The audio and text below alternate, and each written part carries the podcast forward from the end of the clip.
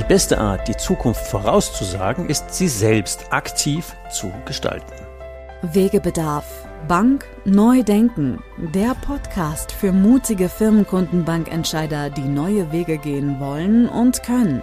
Es geht um mehr Nutzen, mehr Lebensqualität und mehr Ertrag für alle. Banknutzer, Bankinhaber, Bankmitarbeiter und die Bank selbst.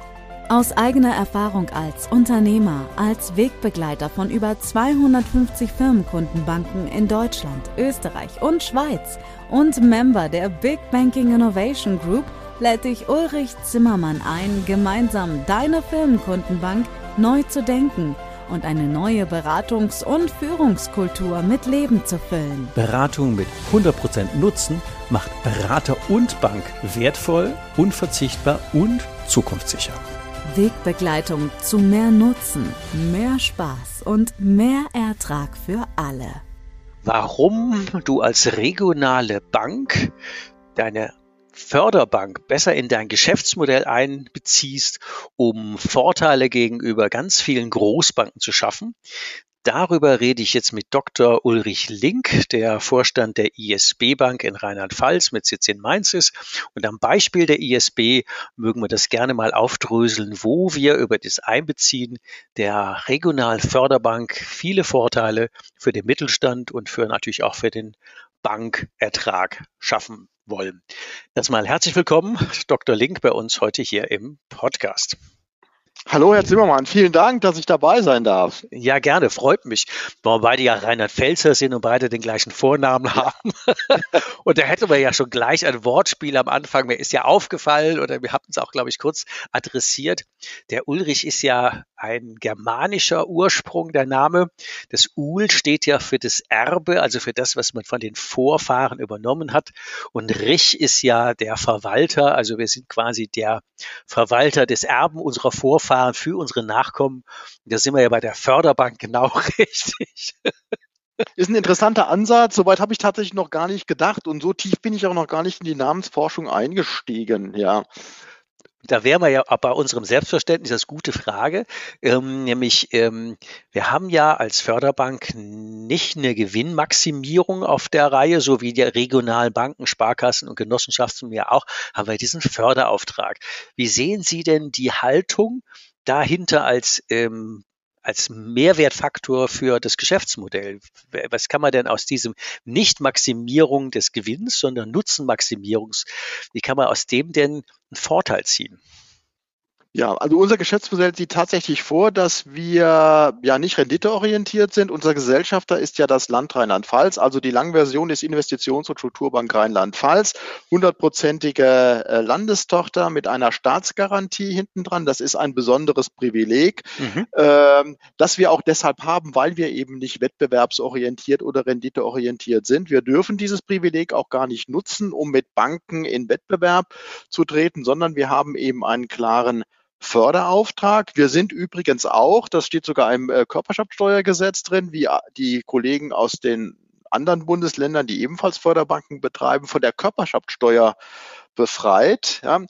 Und äh, die Tatsache, dass wir nicht renditeorientiert sind, versetzt uns eben in die Lage, das ein oder andere Projekt zu finanzieren, bei dem, ich drücke es mal vorsichtig aus, die Risiken vielleicht tendenziell noch etwas höher sind, ja, als das, was man sozusagen in die Marge einpreisen kann. Ich nenne zum Beispiel unseren Venture Capital Bereich. Da mhm. sind wir als öffentliche Förderbank tatsächlich in einer sehr frühen Phase unterwegs, finanzieren dort technologieorientierte, innovative Startups mit Eigenkapital. Mhm. Wir sind hier also nicht im Kreditbereich, nicht im Bankbereich. Im Eigenkapitalbereich, genau. Eigenkapitalbereich, das macht auch nicht die Bank, sondern wir sind als Bank dort Fondsmanagerin von verschiedenen Venture Capital Fonds. Und da können wir tatsächlich aufgrund unseres öffentlichen Auftrages doch höhere Risiken eingehen in der Frühphase als private Investoren. Man muss dazu sagen, dass in Deutschland die Szene der privaten Investoren doch eher so aufgestellt ist, dass die in etwas späteren Phasen mhm. einsteigen, wenn gewisse Anfangsrisiken schon ja, äh, äh, hinter sich gebracht worden sind. Wir sind in der frühen Phase unterwegs. Insgesamt rechnet sich das Venture Capital Geschäft für uns auch. Also wir sind da immer positiv, ja, aber okay, eben gut. nicht so äh, mit so hohen Renditen, wie es vielleicht Investoren oder Anleger erwarten, wenn sie in einen privaten Venture Capital Fonds Geld investieren. Und das ist tatsächlich ein Vorteil. Man kann dann tatsächlich etwas höhere Risiken eingehen. Was wir dann allerdings auch auf der anderen Seite sehen wollen, das ist der Effekt für die rheinland-pfälzische Wirtschaft. Mhm, wir machen das Ganze ja nicht als Selbstzweck, sondern alles, was wir tun im Bereich der Unternehmensfinanzierung, soll halt die Wertschöpfung in Rheinland-Pfalz erhöhen, soll die Unternehmen vorantreiben, äh, soll Innovationen äh, äh, voranbringen. Ähm, und wir brauchen dann eben, wenn wir finanzieren, wenn wir fördern, auf der anderen Seite immer irgendwo ein Projekt, was jetzt mal ganz allgemein äh, ausgedrückt, ist. den förderfähig ist, den Wirtschaftsstandort Rheinland-Pfalz voranbringt, wenn wir über das Thema Unternehmensfinanzierung reden oder anderes wichtiges Thema, äh, die Wohnungssituation äh, verbessert und für bezahlbaren Wohnraum sorgt, wenn wir über unseren Geschäftsbereich Wohnungsbauförderung reden, beziehungsweise auch in der kommunalen Infrastruktur. Mhm. Ähm, äh, vorankommen, wenn es um unseren Geschäftsbereich Kommunalfinanzierung geht. Jetzt sehen wir uns ja tatsächlich als Ermöglicher für den Mittelstand und in Kooperation mit gerade den regionalen Banken vor Ort ähm, arbeiten Sie ja an mindestens drei Feldern, nämlich dem Thema billiger Zins, äh, eine Haftungsfreistellung oder Haftungsübernahme oder teilweise und natürlich auch Zuschüssen. Und das sind natürlich drei gute Hebel, die Vorteile für die regionale Bank bringen. Ähm, haben Sie eine Idee oder Schätzung, wie viel der regionalen Banken in Prozent nutzen denn eine intensive Zusammenarbeit mit Ihnen, genau um diese drei Vorteile für den Mittelstand zu schaffen? Ja, also die, die Banken, äh, die Hausbanken sind unsere wichtigsten Geschäftspartner. Ja, genau. Mhm. Weil ich hatte es vorhin angedeutet, wir haben diese, diese, diese, diese Wettbewerbsneutralität, das halten wir auch hoch. Wir wollen keiner Bank in irgendeiner Art und Weise jetzt die Kunden wegnehmen. Nee. Deshalb propagieren wir immer äh, bei uns immer das Hausbankverfahren. Das heißt, die Hausbank des Kunden, die Sparkasse oder die Volksbank vor Ort, äh, ist die Primärbank, das ist die Hausbank und die ISB agiert im Hintergrund. Und die Punkte haben Sie gerade richtig angesprochen. Es gibt unterschiedliche Formen der Zusammenarbeit. Das ist einmal der klassische Refinanzierungskredit, der Programmkredit. Wir nennen das auch intern den Durchleitungskredit. Wir stellen der Hausbank eine günstige Refinanzierung für ein Kundenprojekt zur Verfügung und die leitet den Kredit dann an den Kunden mhm. weiter. Im Normalfall übernimmt die Hausbank dann auch das komplette Risiko. Der Vorteil ist dann die günstige, insbesondere auch langfristige äh, Finanzierung und langfristige Zinsbindung. Wir können genau aber auch bei diesen Produkten eine bis zu einer gewissen Größenordnung eine Risikoteilung mit der Hausbank vornehme. Das ist dann die von Ihnen schon erwähnte Haftungsfreistellung. Dann sagen wir der Hausbank, du haftest jetzt nur für die Rückzahlung der Hälfte des Kredites. Wenn der Kunde äh, am Ende notleidend wird, die andere geht dann auf unser Risiko. Das ist ein mhm. zusätzliches Angebot, welches die Hausbank annehmen kann, ähm, aber auch nicht muss. Äh, mhm, das klar. ist, wie gesagt, eine Option. Ähm, das ist die eine Form, die klassische Form der Zusammenarbeit. Und wenn Sie da die Frage stellen, mit wie, wie ist das, mit welchen Banken arbeiten Sie da zusammen? Also da sind etwa 93 Prozent, äh, aktuell jetzt 93 Prozent der Volumina, die wir dort umsetzen, äh, mit Sparkassen und Volksbanken. Und im Schnitt ist das immer so halbe halbe. Es gibt dann mal Situationen, Jahre, wo dann die Sparkassen etwas weiter vorne dran sind. Äh, und dann gibt es Jahre, wo die Volksbanken dann den größten Teil haben. Aber insgesamt kann man sagen, über 90 Prozent äh, mit Sparkassen und Volksbanken und dann jeweils halbe halbe auf die Genossenschaftsbanken und auf die Sparkassen ähm, verteilt. Und auch in unserer regionalen Verteilung sehen wir jetzt keine sozusagen Ausbrüche nach oben oder nach unten. Also da ist unser Eindruck tatsächlich, dass das von allen Häusern quer über das Bundesland Rheinland-Pfalz dann auch genutzt wird im Bereich der Programmkredite. Und wenn man, das gilt dann aber auch für unser zweites wichtiges Instrument, das sind die Bürgschaften, da muss ich dazu sagen, dass wir bei den Bürgschaften, das ISB bei den Bürgschaften aktuell äh, erst bei einer Größenordnung von 1,25 Millionen Euro einsteigt in das Bürgschaftsgeschäft, äh, also dann durchaus größere Tickets äh, macht. Und da ist in Rheinland-Pfalz halt die Wirtschaftsstruktur so sehr stark geprägt durch kleine mittelständische Unternehmen. Und es gibt jetzt nicht so viele Betriebe, die dann Finanzierungsbedarfe äh, über 1,25 Millionen Euro äh, haben. Aber da sind wir dann unterwegs. Die Frage stellt sich natürlich, was ist mit denen, die weniger mhm. Kredit- oder Finanzierungsbedarfe haben? Dafür steht die Bürgschaftsbank Rheinland-Pfalz zur Verfügung. Ein Tochterunternehmen der ISB mussten wir aus bestimmten Gründen, ist das auch ausgegliedert. Das sind EU-rechtliche Gründe. Da sind da noch andere Gesellschafter beteiligt an der Bürgschaftsbank, Sparkassen, Volksbanken auch beteiligt. So eine Art Selbsthilfeeinrichtung. Ähm, die zählen wir immer so gedanklich auch mit in die, äh, in die ISB-Gruppe natürlich.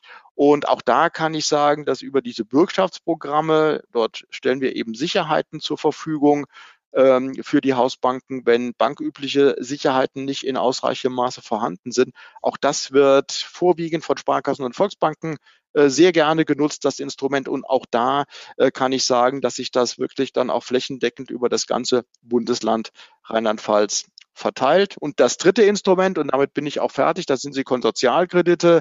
Äh, dort investieren mhm. wir gemeinsam oder finanzieren wir gemeinsam mit Banken, ist aber auch wieder ein Thema für äh, größere Tickets. Ja, und das ist jetzt kein flächendeckendes Programm, muss ich sagen, kein in Anführungszeichen Massenprogramm. Und da arbeiten wir aber auch mit unterschiedlichen Häusern zusammen, meistens aber auch mit äh, Volksbanken und Sparkassen, die sagen, wir haben hier einen Kunden, den würden wir gerne begleiten, ist aber von der Größenordnung vielleicht hier auch äh, mit Blick auf unsere Risikotragfähigkeit ähm, eine Nummer zu groß. Da hätten wir ganz gerne einen Partner noch mit mhm. eingebunden und da stehen wir dann sozusagen als neutraler Partner zur Verfügung. Hat vielleicht für die Hausbank dann auch den Vorteil, wir wollen ja wirklich dann nur das, das Konsortialkreditgeschäft machen. Wir machen ja kein Cross-Selling oder irgendwas nee, nee, und ja wollen dann irgendwie nochmal andere Sachen mit dem Kunden, äh, der, die, äh, der eigentlich ja Kunde der, der, der Hausbank ist, dann äh, machen und äh, sind dann wirklich ein neutraler Partner für die Hausbank, Konsortialpartner, der dann auch im Hintergrund bleibt. Wie viel Prozent der regionalen Banken nutzen Sie denn so als erweiterten äh, Hebel, wenn man das mal verallgemeinert, ähm, von denen, ich weiß nicht, wie viele hundert Banken wir in Rheinland-Pfalz haben, wie viel Prozent sind denn tatsächlich regelmäßig dabei? Äh, also ist jetzt relativ schwer zu greifen, aber ich würde insgesamt sagen, dass wir von aus dem Bankensektor ähm, zwischen 80 und 90 Prozent, genauer kann ich es leider ah, ja, okay, nicht fassen, wirklich okay. auch äh, Kunden äh, in, in dem Sinne Kunden von uns sind, über die wir dann eines äh, oder mehrere der jetzt gerade genannten Produktstrukturen dann auch umsetzen. Ja, das ist also ich glaube, es ist heute Gang und gäbe, dass jede fast jede Hausbank ein, ein Förderkredit der, der ISB irgendwo mit in die Finanzierung einbaut. Das ist jetzt auch kein großes Problem. Wir sind auch technisch so, dass das äh, ISB, dass die ISB-Produkte dann in den Systemen der Hausbanken, mit denen die ihre Kreditprozesse durchführen, auch schon angelegt ist, sodass dann auch derjenige, der den Antrag bearbeitet oder den Kunden berät, schon im System äh, ja dann die, die, die, die ISB-Programme aufrufen kann, kurz checken kann, ob das Vorhaben, welches jetzt gerade zur Finanzierung Finanzierung ansteht, in unser Programm äh, reinpasst. Ich muss vielleicht noch dazu sagen, Herr Zimmermann, unsere klassischen äh, Refinanzierungsprogramme, das ist der sogenannte Mittelstandskredit, den haben wir wiederum refinanziert bei der KfW. Äh, das heißt, theoretisch könnte die Hausbank den Antrag auch bei der KfW stellen. Wir bauen aber noch einen kleinen sogenannten Fördermehrwert ähm, mhm. ein, sind also immer etwas günstiger als die KfW und das führt eben dazu, dass die Hausbank dann auch sagt, okay, diesen Vorteil nehme ich noch mit, ich lasse dann den Antrag über die ISB laufen. Und äh, das geht normalerweise auch äh, relativ schnell. Wir haben da die Förderentscheidung, die Kreditentscheidung bei diesen ähm, Mittelstandskredit innerhalb von zwei oder drei Tagen äh, ja, ja. normalerweise getroffen äh, und dann geht die Zusage wieder elektronisch raus an die Sparkasse und an die Volksbank. Das funktioniert eigentlich sehr gut. Wenn wir eine Haftungsfreistellung haben, also ein gewisses Kreditrisiko, dann brauchen wir ein paar Tage länger, weil wir da natürlich auch nochmal eine risikomäßige und kreditmäßige Prüfung ähm, bei uns auch vornehmen müssen, verlassen uns da aber auch in großen Teilen auf das Votum der Hausbank, die ja in dieser Konstellation auch 50 Prozent Risiko auf ihre Bücher nimmt. Mhm. Aus Unternehmersicht ähm, sind wir ja immer so ein Stück weit in dem, in dem Wunschdenken, dass wenn wir mit einer tollen Idee auf unsere Hausbank zugehen, dass sie natürlich alle Möglichkeiten ausschöpfen von Risiko und Zuschüssen und Zinsverbilligungen, die uns einfach den Start erleichtern und uns nicht unnötig äh, dumm oder arm sterben lassen. Von da ist eine Quote von 80 und 90 Prozent Durchdringung bei bei der Bankenmenge. Das ist natürlich mhm, schon ein cooler, ein cooler Schnitt. Also ganz viel Luft ja. nach oben ist da nicht mehr. Ähm, aber auch diese Sonderprogramme in der Breite ähm, ist natürlich immer ein, ein, frommer Wunsch zu sagen, die hätten wir gerne auch alle mit drin und ähm, die Vorteile, die das Land uns dann als, indem wir regionale Unternehmer bieten, dann auch äh, gut. Ich glaube, zusätzlicher Darf Aus vielleicht noch ganz was, ja, was dazu sagen, weil das ist auch so ein, so ein also aus meinem, wir machen das schon relativ lange, dieses Geschäft. Also ja, die SB ist 1994, 95 gegründet, 94 gegründet worden, nee, 94 Geschäftsaufnahme. Und da war es in der Anfangsphase tatsächlich schwer auch dann, das ist natürlich ein Kommunikationsproblem, man muss auch deutlich machen, was man denn alles an Produkten äh, hat. Äh, die Prozesse waren damals auch, muss man sagen, nicht einfach, ja. Also wir hatten auch noch keine elektronische mhm. Anbindung mhm. und da muss man halt immer als Förderbank auch drauf achten, ja ähm, dass man die Förderprozesse, gerade die Darlehensprogramme, die Refinanzierungsprogramme möglichst einfach gestaltet, ja, weil der Kollege, die Kollegin von der Hausbank hat so viele andere Themen, die zu bearbeiten sind. Definitiv. Und wenn man sich dann noch irgendwie in tiefste Förderregelungen einarbeiten muss, eine hohe Komplexität hat und überlegen muss, was ist denn jetzt förderfähig, welche kosten nicht, was kann ich da reinschreiben, das macht die Sache schwierig. Und wir hatten tatsächlich in den ersten Phasen relativ komplexe Programme, die allerdings eine ganz guten Subventionswert, wie wir haben, sagt. Das heißt, der Zinsvorteil war da relativ groß. Wir haben dann allerdings festgestellt, es ist viel wichtiger, die Verfahren einfacher zu machen und den Zinsvorteil vielleicht auch etwas äh, kleiner ausfallen zu lassen. Dann heißt, wir haben die Bemessungsgradlage dann irgendwann mal deutlich erweitert. Es mhm. konnte sehr viel mehr gefördert werden. Das war dann auch viel einfacher in der Umsetzung. Und der, der Zinssatz war dann aber nicht mehr so günstig wie vorher. Aber es hat gezeigt, erst dann liefen, liefen die Programme richtig gut durch. Und mein Eindruck ist jetzt tatsächlich sehr, aber das wissen die Kolleginnen und Kollegen von den Sparkassen Volksbanken sicherlich viel besser. Gerade in den letzten Jahren, auch vor Corona, hatten wir ja auch richtig Wettbewerbsdruck äh, in, der, in der Bankenbranche. Und unser Eindruck war tatsächlich der, dass die ähm, fast alle Kolleginnen und Kollegen aus dem Hausbankensektor auch versucht haben, Fördermittel mhm. dann auch in unterschiedlichen Konstellationen mit in die Projekte einzubinden. Wir hatten auch viele Anfragen nach Zuschussprogrammen, die ja jetzt gar nicht über die Hausbanken laufen, sondern die dann flankierend von uns ja in eine Finanzierung eingebaut werden können, einfach um auch gegenüber dem Kunden zu dokumentieren, hier wir bringen dir noch einen Mehrwert äh, im Vergleich zu unserem Wettbewerber. Wir bauen dir nochmal einen Zuschuss mit in die Finanzierung ein, reden auch mal mit der ISB, ob das funktionieren könnte. Ja.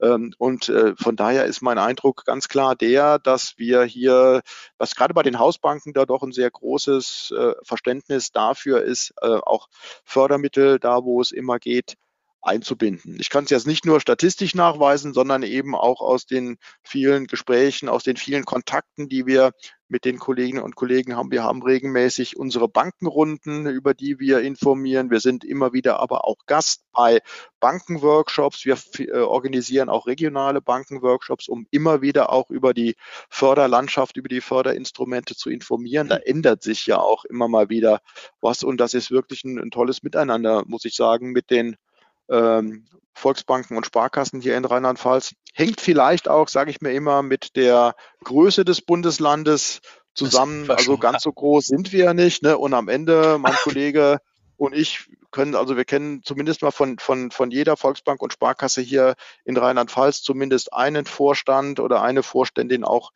persönlich, dadurch, dass wir auch in vielen Gremien zusammenarbeiten. Ich hatte vorhin unsere Venture Capital Fonds erwähnt. Wir haben allein sechs regionale Fonds mhm. oder sieben mittlerweile, äh, bei denen wir ISB gemeinsam mit regionalen Sparkassen und Volksbanken investiert sind.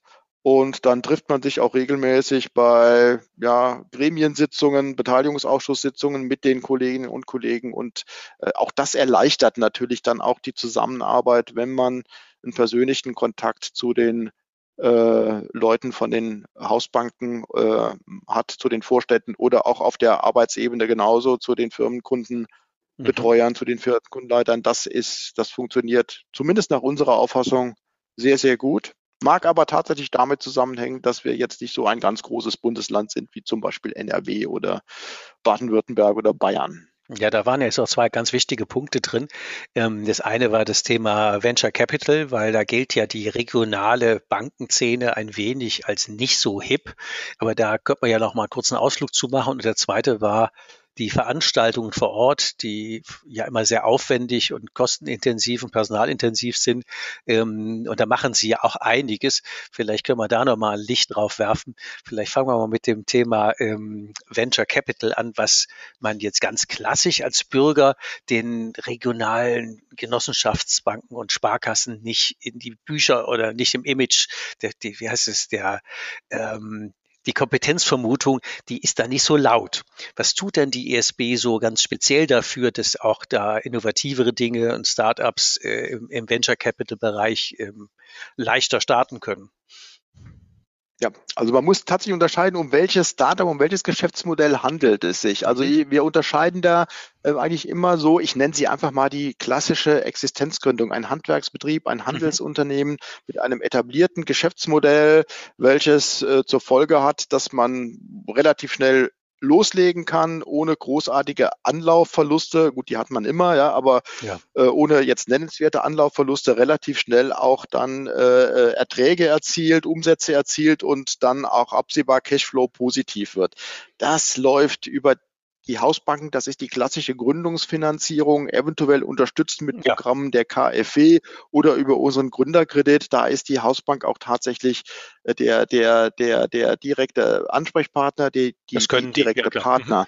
Mhm. Das, das, das, das, das, das können die, Dankeschön. das dürfen die auch. Mhm. Und wenn wir jetzt über technologieorientierte, innovative Startups reden, die sich dadurch austauschen, dass erstmal, ich sage jetzt mal über anderthalb, zwei Jahre ein Projekt, ein Produkt, eine Software entwickelt werden muss, von der man gar nicht weiß, ob sie überhaupt am Markt dann am Ende auch mhm. angenommen wird, ähm, das lässt sich gar nicht über einen Kredit finanzieren. Das darf eine Hausbank gar nicht, nicht, über einen Kredit finanzieren. Sie muss ja die Kapitaldienstfähigkeit sicherstellen, muss das Risiko einpreisen, ja, und wenn die einen Kredit geben würde und selbst wenn die sagt, das lässt sich irgendwie äh, bewerkstelligen, ja, dann ist die Risikoprämie so hoch, ja, dass es überhaupt keinen Sinn mehr. macht, hier mit einem Zinsaufschlag von sechs oder sieben Prozent zu arbeiten. Das heißt, da hat die Hausbank überhaupt keine Möglichkeit, in dem Segment, in dieser frühen Phase zu investieren. Mhm. Sie können auch dem Grunde nach kein, äh, keine Verluste über einen Kredit finanzieren, dann sind sie ruckzuck überschuldet, wenn sie eine GmbH sind. Da können sie nur mit Eigenkapital agieren. Mhm. Und eine Hausbank stellt eben Kredite zur Verfügung, Kein Eigenkapital. Eigenkapital. Mhm. Und da haben wir halt den Vorteil, dass wir unsere Venture Capital Fonds haben, äh, die wir managen. Und wir managen unter anderem auch den Venture Capital Fonds der rheinland-pfälzischen Sparkassenorganisation. Da sind wir dann auch mit 30 Prozent beteiligt. 70 Prozent halten die Sparkassen über ihren Verband. Und diese Gesellschaften, die Sparkassen Innovationsfinanzierungsgesellschaft, aber auch die verschiedenen regionalen Fonds, da haben sich eben die Banken, die Hausbanken, die Volksbanken und Sparkassen genau deshalb beteiligt, weil sie gesagt haben, wir haben natürlich auch Kunden äh, oder potenzielle Kunden aus dieser Zielgruppe, die ja, an uns genau. herantreten, die wir aber in der Regel dann bei diesen Konstellationen mit sehr, sehr hohen Anlaufverlusten nicht über Kredite finanzieren können. Und zu dem Zweck haben wir eben gemeinsam mit der ISB diese Venture Capital Vehikel, die wir dann für die Frühfinanzierungsphasen ähm, einsetzen. Und das Geschäftsmodell sieht dann am Ende tatsächlich so aus, dass wir, wenn das Ganze erfolgreich wird und das Technologieprojekt gelingt, eine äh, Innovation am Markt auch äh, umgesetzt wird, mhm. verkauft wird, Klammer auf, was nicht immer passiert. Wir reden ja hier über echtes Risikokapital. Aber wenn das Projekt, äh, das Startup erfolgreich wird, dann stellt sich natürlich in der späteren Phase auch die Frage nach einem Kreditfinanzierungsbedarf, weil investiert werden muss, vielleicht mhm. in ein Bürogebäude, mhm. in, in, in, eine Fabrik, ja, in eine Anlage oder natürlich auch Betriebsmittel, Working Capital benötigt wird. Und dann ist das der Zeitpunkt, wo auch die Hausbank ähm, hier kreditmäßig für so ein Startup zur Verfügung stehen kann. Mhm. Insofern ist das eigentlich eine sehr schöne Aufta äh, ja. Aufgabenteilung, wie ich finde, dass man sagt, wir machen das Thema Venture Capital. Da ist dann die ISB und die auch von Sparkassen und Volksbanken mitgetragenen Venture Capital Gesellschaften stehen zur Verfügung. Ich muss aber dazu sagen, wir haben auch noch andere Fonds, die wir verwalten. Da ist auch ein sehr große Fonds, äh, die von der EU und von dem Land Rheinland-Pfalz gespeist werden. Das sind die Innovationsfonds.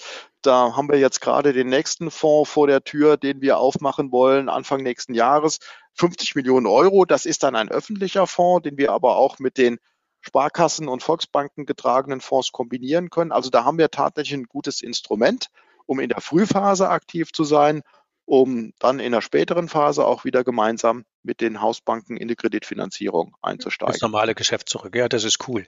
Und dazu, so machen, es, ja. dazu machen Sie ja auch, ich nehme jetzt nochmal das Thema ähm, Kompetenzvermutung vor Ort und dafür machen Sie ja auch Image- beziehungsweise Informationsveranstaltungen mit den regionalen Banken zusammen.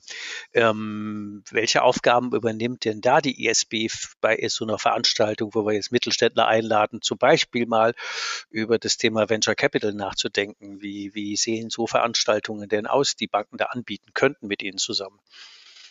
Ja, also es ist tatsächlich auch so eine geübte Praxis schon seit vielen Jahren, dass wir regionale Veranstaltungen anbieten. Ja, also unser Hintergrund ist eben einfach der, wir sagen, es macht keinen Sinn, alles nur hier in Mainz zu veranstalten. Ja, weil jetzt ganz so klein ist Rheinland-Pfalz auch nicht, wie ich jetzt vorhin vielleicht suggeriert habe. Ne? Also es ist schon irgendwie schwierig, immer von Trier zu der Veranstaltung nach Mainz zu fahren. Ja, ähm, und vor dem Hintergrund äh, haben wir gesagt, wir müssen auch in die Regionen gehen, aber wir sind, hier haben ja kein Filialnetz oder irgend nee. so etwas, sondern wir sind ja nur hier in Mainz located und deshalb äh, wir, macht es doch absolut Sinn, auch mit unseren Partnern vor Ort, mit den Banken hier mal drüber nachzudenken, gemeinsame Veranstaltungen zu machen. Und das funktioniert seit vielen, vielen Jahren sehr gut, gemeinsam mit dem Genossenschaftsbank, der es dann für die Volksbanken organisiert und auch mit dem Sparkassenverband. Und wir suchen uns dann immer gemeinsam Schwerpunktthemen aus, mhm. die äh, aktuell jetzt auch aufgerufen sind, die interessant sein könnten für die Kunden. Die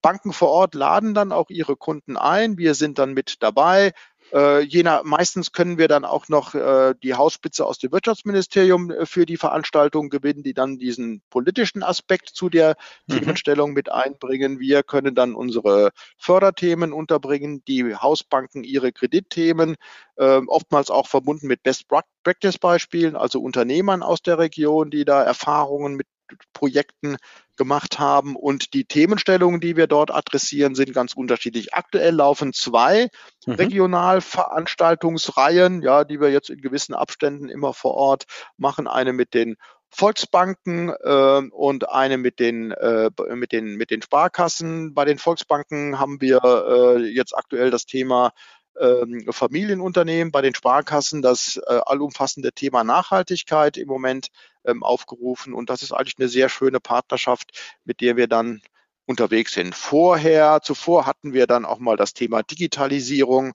Ein ganz wichtiges Thema ist das Definitiv. die Thematik Unternehmensnachfolge. Unternehmensnachfolge immer wieder auch neu, weil sich natürlich immer wieder neu auch Unternehmensnachfolgesituationen in äh, Unternehmen stellen oder auch eine Reihe, ich glaube, die war auch mit den Sparkassen zum Thema Innovationsfinanzierung und da gehört dann natürlich auch das Thema Venture Capital mit rein. Ja, perfekt. Also eine wichtige flankierende Maßnahme, ein wichtigen, wichtiges flankierendes Projekt, äh, auch gemeinsam mit unseren Bankenpartnern, um uns natürlich, wir profitieren auch sehr stark davon, weil wir natürlich, wir würden gar nicht diese Resonanz in der Region erzielen, wenn wir einladen würden. Wenn aber die Hausbank ihre Kunden einlädt und sagt, da kommt auch noch die ISB, erreichen wir auch einen viel größeren Kundenkreis und können dann auch unsere Aktivitäten und unsere Produkte sehr schön vorstellen in diesen Veranstaltungen. Da sind manchmal auch noch Workshops vorgeschaltet, ja, wo mhm. man dann wirklich auch nochmal zu bestimmten Themenstellungen in die Tiefe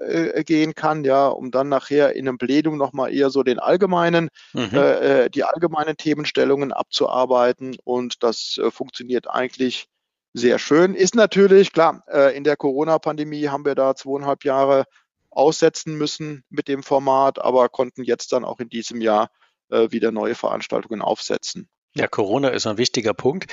Jetzt so Richtung Ende unserer, unserer Folge, ähm, glaube ich, wird das Bild noch ganz gut abgerundet haben, wenn wir ein Stück weit ähm, nicht nur die Förderbank, sondern auch ähm, den Aspekt der ähm, dann neu aufgekommenen Krisenbank nochmal beleuchten. Da gab es ja nicht nur die Corona, sondern hier jetzt auch Rheinland-Pfalz äh, sehr spektakulär das, die Flut an der A. Und da hat ja die ISB auch eine besondere Rolle gespielt. Vielleicht einfach nur, um unsere ähm, Zuhörer da abzuholen, weil die kommen ja nicht alle aus Rheinland-Pfalz. Sie haben natürlich das das Drama an der A alle in den Medien verzeugt, ähm, nachvollzogen. Äh, was war denn da so die besondere Rolle der ISB in dem Wiederaufbau? Ja, also wir sind in diese äh, Rolle hineingekommen, gut, weil wir als Förderbank natürlich äh, gewisse Kompetenzen haben. Äh, äh, die Situation war ja in der, bei, der, bei der Flutkatastrophe die, dass eben alle Bevölkerungsgruppen ja in irgendeiner Art und Weise betroffen, betroffen waren. Ja. Und dann war natürlich die Frage auch der, und es war dann ja auch sehr schnell klar, dass es hier irgendwo eine Unterstützung von staatlicher Seite geben sollte. Und es ist ja der Bund vorwiegend, der gemeinsam mit den Bundesländern und dem Rheinland-Pfalz, äh, äh Land Rheinland-Pfalz dann diesen insgesamt 30 Milliarden äh, Euro umfassenden Fonds aufgelegt hat, davon etwa die Hälfte auf das Bundesland Rheinland-Pfalz. Und dann hat man halt geschaut, wer für die unterschiedlichen betroffenen Gruppen, wer kennt sich denn da aus? Und wir sind halt in der Unternehmensfinanzierung unterwegs und wir sind eben auch über das Wohnungsbauthema in der Finanzierung von privaten Haushalten mhm. unterwegs, wenn es um Gebäude geht. Ja. Und so war dann sehr schnell klar, dass äh, dann die äh, Wiederaufbauhilfen, die in Richtung Unternehmen gehen und die in Richtung der privaten Haushalte gehen, da haben wir gesagt, okay, wir übernehmen die Aufgabe. Ja. Wir wussten, dass das eine ungeheuer große Herausforderung mhm. äh, äh ist, äh, äh, auch mit sehr großen äh, Stückzahlen. Also aktuell haben wir 13.500 Anträge, äh, Bewilligungen rausgelegt, Stand heute.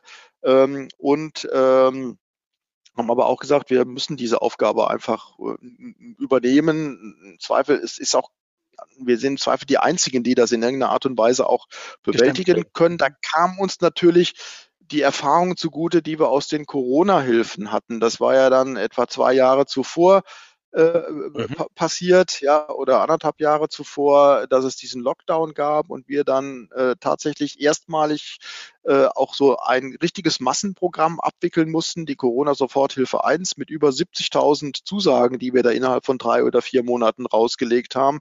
Und die Konstellation ist eigentlich da immer dieselbe. Sie müssen innerhalb von wenigen Wochen, also bei den Corona-Hilfen war es, glaube ich, eine Woche. Da mussten wir den ersten Prozess aufgesetzt haben. Bei den Wiederaufbauhilfen hatten wir etwas länger Zeit. Da waren es dann drei oder vier Wochen, bis wir mit dem Portal, äh, Zeit, bis wir mit unserem Portal online gehen konnten. Und da haben wir dann tatsächlich auch gewisse Erfahrungen schon sammeln können in Corona, sodass wir das auch mit den Wiederaufbauhilfen, muss ich sagen, dann einigermaßen gut auch hinbekommen haben, sehr schnell mit dem Antragsportal online zu sein und äh, dann eben auch die Anträge abzuarbeiten. Dass es da, äh, dass das alles nicht hundertprozentig super läuft, dass auch da äh, Prozesse erstmal in Gang kommen müssen, dass dann auch nochmal viele Themen nochmal neu betrachtet werden müssen, sich immer wieder neue Förderkonstellationen ergeben, wie auch dann auch nochmal unsere Prozesse korrigieren und dass es eben auch eine gewisse Zeit lang dauert, gerade bei komplexen Fällen, bis dann auch tatsächlich die äh, Bewilligungen rausgehen. Das, das ist uns von Anfang an völlig klar gewesen, mhm. muss man in Anführungszeichen zu setzen, dass man mit dem Projekt jetzt keinen kein Blumentopf ähm, gewinnen kann. Ja, die Erwartungshaltung ist verständlicherweise gerade von den Betroffenen, gerade auch bei der Flutkatastrophe, das sind ja wirklich auch dramatische Situationen gewesen, absolut nachvollziehbar, dass die äh, betroffenen Haushalte, die betroffenen Bürgerinnen und Bürger vor Ort da sehr, sehr schnelle Hilfe erwarten und wir setzen und äh, haben auch alles dran gesetzt, das so schnell wie möglich umzusetzen. Aber andererseits ist es eben auch so, man hat eben bestimmte Vorgaben zu äh, mhm. erfüllen. Wir müssen dann eben auch bestimmte Kriterien prüfen, haben aktuell, glaube ich, 770 Millionen Euro oder 750 Millionen Euro zugesagt. Und am Ende müssen wir eben auch dafür gerade stehen, dass die auch so eingesetzt worden sind, wie es die Geldgeber, also Bund und andere Bundesländer erwarten. Und das ist halt immer so eine Gratwanderung zwischen einerseits sehr schnellen, einfachen Programmen und Entscheidungen, Andererseits aber dann auch äh, dafür Sorge zu tragen, dass die Gelder so eingesetzt äh, werden, wie es eben auch von den Geldgebern vorgesehen ist. Und so haben wir uns tatsächlich dann eben in den, äh, in den letzten drei, dreieinhalb Jahren neben unserem Kerngeschäft oder Hauptgeschäft dann auch sehr intensiv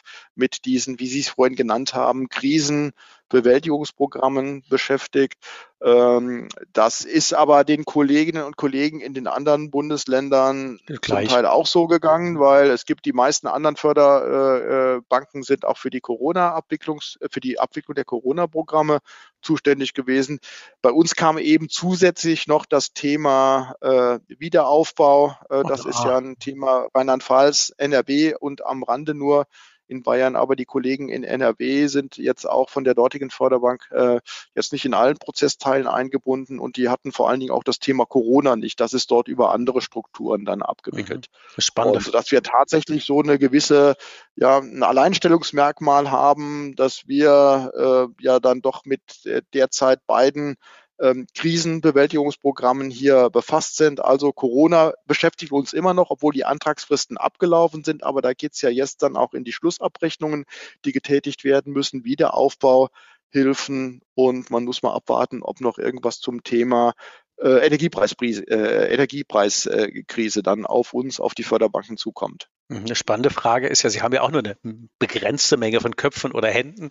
Wie schwören Sie die denn da ein, wenn da wie jetzt, ah, das war ja völlig unplanbar, Corona war völlig unplanbar, der steht ja plötzlich einfach, Sie sagten eben eine Woche oder drei Wochen Vorlauf, bis ein Programm auf die Straße muss. Wie schwören Sie da Ihre Mannschaft ein, dass das so ja, mit allen Hügeln und allen Ecken und Kanten, aber dass das dann am Ende ja so zügig klappt. Wie, wie machen Sie das? Ja, also wir versuchen halt immer auch in unser Team zu kommunizieren, ja, was sozusagen auch die Besonderheit unserer Bank ist. Und da kommen wir eigentlich wieder auf das zurück, was Sie zu Am Beginn Anfang, auch äh, angesprochen haben. Ja, wir sagen, wir sind jetzt nicht dazu da, um Rendite zu erwirtschaften für Investoren.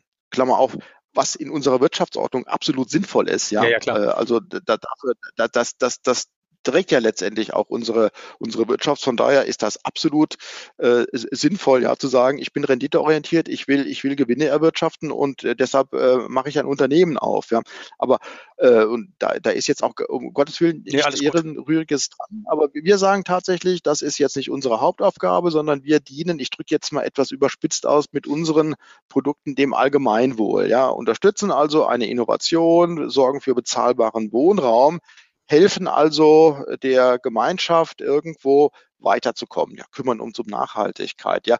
Und bei den Krisensituationen, da ist natürlich der ähm, ähm, Bedarf an Hilfe noch sehr viel akuter, ja, mhm.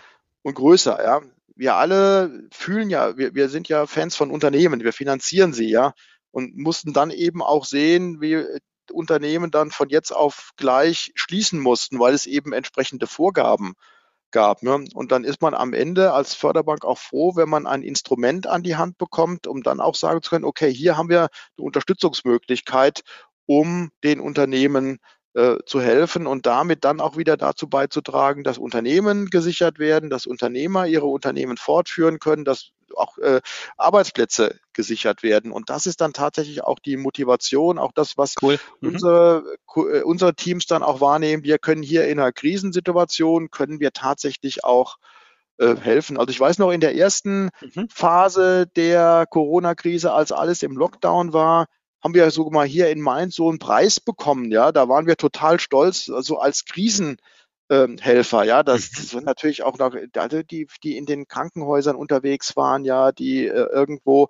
äh, in, der, in der Versorgung unterwegs waren, ja, und das war dann, hat uns richtig stolz gemacht, als man uns dann auch irgendwann mal gesagt hat, hier, ihr unterstützt ja da auch und deshalb haben wir dann von irgendeiner Organisation hier in Mainz, die haben, kam mal irgendwie vorbei und haben uns irgendwas vorbeigebracht, glaube ich, ne, ja, also, cool. also irgendeine Urkunde, das war total super, aber das spiegelt so ein bisschen wieder, ähm, dass unsere, unsere, unsere Leute sind halt super und die sagen, wir machen das eben, weil wir hier auch ja äh, für wirklich betroffene Unternehmen oder jetzt äh, im Ahrtal betroffene private Personen, die alles verloren haben, ja, und das ist ja leider nicht nur das Eigentum, sondern in vielen Fällen auch ja auch Leben. Angehörige, ja, dass wir sagen, hier können wir zumindest ein Stück mit unseren, mit unserem Tun dazu beitragen, ähm, hier den, den Beitrag zu leisten, genau. Mhm.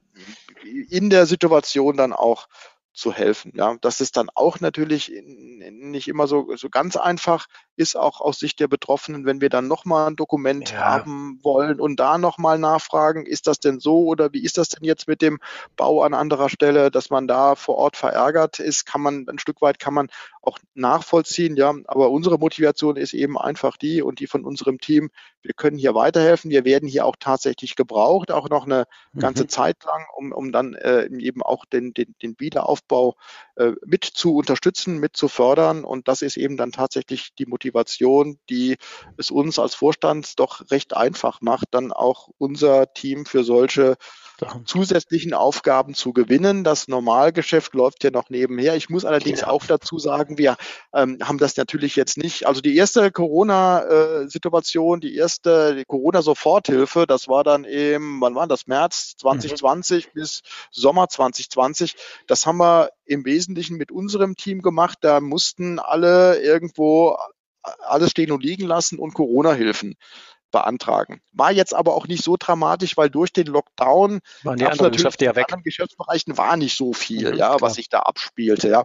Aber dann mit den äh, Überbrückungshilfen, die dann schon kamen, haben wir auch dann äh, also schon vorher Personal aufgebaut, auch mit externen Dienstleistern zusammengearbeitet, die das ein oder andere für uns erledigen. Jetzt ah, okay. auch im Ahrtal die komplette Vorortberatung. Wir haben da ja etwa 20 Infopoints, ja, die dann auch vor Ort die Bürgerinnen und Bürger beraten. Das machen wir über externe Dienstleister, die dann auch vor Ort äh, äh, angesiedelt sind und diese Infopoints ähm, besetzen. Aber wir selbst haben auch jetzt bei 360 Leuten und vor Corona waren wir etwa bei 290. Ne? Mhm. Also insofern ist die Bank im Zuge dieser Krisenbewältigungsprogramme natürlich auch noch gewachsen. Mhm.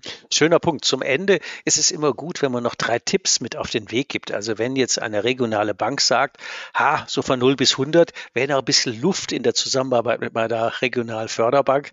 Äh, was wären denn so drei Tipps, wo die konkret ansetzen könnten, um einfach die Förderbank für ihr Geschäftsmodell und vor allen Dingen es, es ermöglichen für mittelständische Vorhaben noch mehr zu nutzen. Gäbe es da drei Tipps, die Sie einem regionalen Bankentscheider noch mit auf den Weg geben könnten? Ja, der erste Tipp, einfach im ständigen Austausch auch mit der ISB zu bleiben, uns jederzeit anzusprechen über die bekannten Kanäle, sowohl unser, wir haben ein eigenes Kundenberatungsteam, äh, welches sozusagen als erste Anlaufstelle dann auch zur Verfügung steht, aber auch äh, die, die äh, auf unserer Webseite kommunizierten Ansprechpartner für einzelne Förderprogramme. Also erster Tipp, einfach die Ansprechpartner äh, zu nutzen. Zweiter Tipp, wirklich bei jedem Vorhaben, bei jeder Finanzierung, die auf dem Tisch liegt, sei es jetzt eine Betriebsmittelfinanzierung oder eine Investitionsfinanzierung oder eine äh, Innovationsfinanzierung, immer hm, zu checken, kann hier unter Umständen ein Förderprodukt herangezogen werden und mhm. dabei dann, und das wäre der, der dritte äh, Punkt, der dritte Tipp, nicht nur auf die klassischen bankgetriebenen Förderprodukte zu achten, also Bürgschaften, Förderkredite, Klammer auf, sowieso schon weitgehend in Systemen angelegt, sondern auch immer zu schauen, ob es nicht irgendwo noch ein Zuschussprogramm äh, bei der ISB gibt, welches hier noch in dieses Finanzierungspaket im Sinne einer mhm. Mehrwertschaffung, mhm. Schöpfung für den äh, Unternehmer, für den Kunden eingebaut werden kann. Und da ist tatsächlich der einfachste Weg, eine E-Mail zu schreiben oder zum Hörer zu greifen. Wir haben auf unserer Webseite zu jedem Förderprogramm auch die Ansprechpartner aufgeführt, die dann nachher auch die Bearbeitung dieser Förderprogramme mhm. vornehmen. Da kann cool. man sich hinwenden. Oder wenn man sagt, ich weiß jetzt gar nicht, welches Förderprogramm äh, in Anspruch genommen werden kann oder ob hier überhaupt das passt, unsere allgemeine Beratung und die Kolleginnen und Kollegen in diesem Team kümmern sich dann darum und klären, welches Förderprogramm denn hier unter Umständen noch mit eingebunden werden kann. Ja, das ist ja sehr cool. Ähm, also direkter Draht. Natürlich verlinken wir die in den Show Notes, damit wir dann die Ansprechpartner und die, die mhm. Programme mhm. nochmal drin haben. Ähm, die packen wir alle da rein und dann haben wir nochmal den direkten Draht für all die Hörer, die sagen, ja, stimmt, das passt, weil übertragen auf andere ähm, Bundesländer äh, wird dasselbe in Grün für deren Förderbanken gehen. Also deswegen nochmal herzlichen Dank für die drei Tipps und vor allen Dingen herzlichen Dank, Herr Dr. Link, für die Insights mal hinter die Kulissen einer Förderbank. Sehr gerne, Herr Zimmermann. Hat Spaß gemacht, ja. Ich wünsche Ihnen alles Gute und, und unseren Hörern zu sagen, nutzt einfach das Angebot von Herrn Dr. Link und äh, ja, fördert und ermöglicht den Mittelstand noch mehr. Ich glaube, die haben es verdient, die müssen auch ganz schön viel aushalten. So ist es. Alles klar. Alles Gute. Tschüss. Bis dahin, ciao. Brauchst du noch mehr Impulse? Noch mehr Wegbegleitung? Willst du deine Firmenkundenbank mutig zu mehr Nutzen, mehr Spaß und mehr Ertrag für alle führen? Zum Stabilitätsanker der Region machen? Wegebedarf, Bank, neu denken. Der Podcast für mutige, innovative Firmenkundenbankentscheider, die neue Wege gehen wollen und können. Nutze gerne unsere Entscheider-Workshops, um dich mit anderen mutigen Entscheidern, Ulrich Zimmermann und weiteren Mitgestaltern der Big Banking Innovation Group auszutauschen und gemeinsam eine neue, 100% nutzenorientierte Beratungs- und Führungskultur mit Leben zu füllen. Mehr Nutzen, mehr Lebensqualität und mehr Ertrag für alle. Die Termine der Entscheider-Workshops findest du in den Show Notes. Morgen kann kommen. Dein Weg wird viel leichter mit jemand an deiner Seite, der den Weg schon gegangen ist.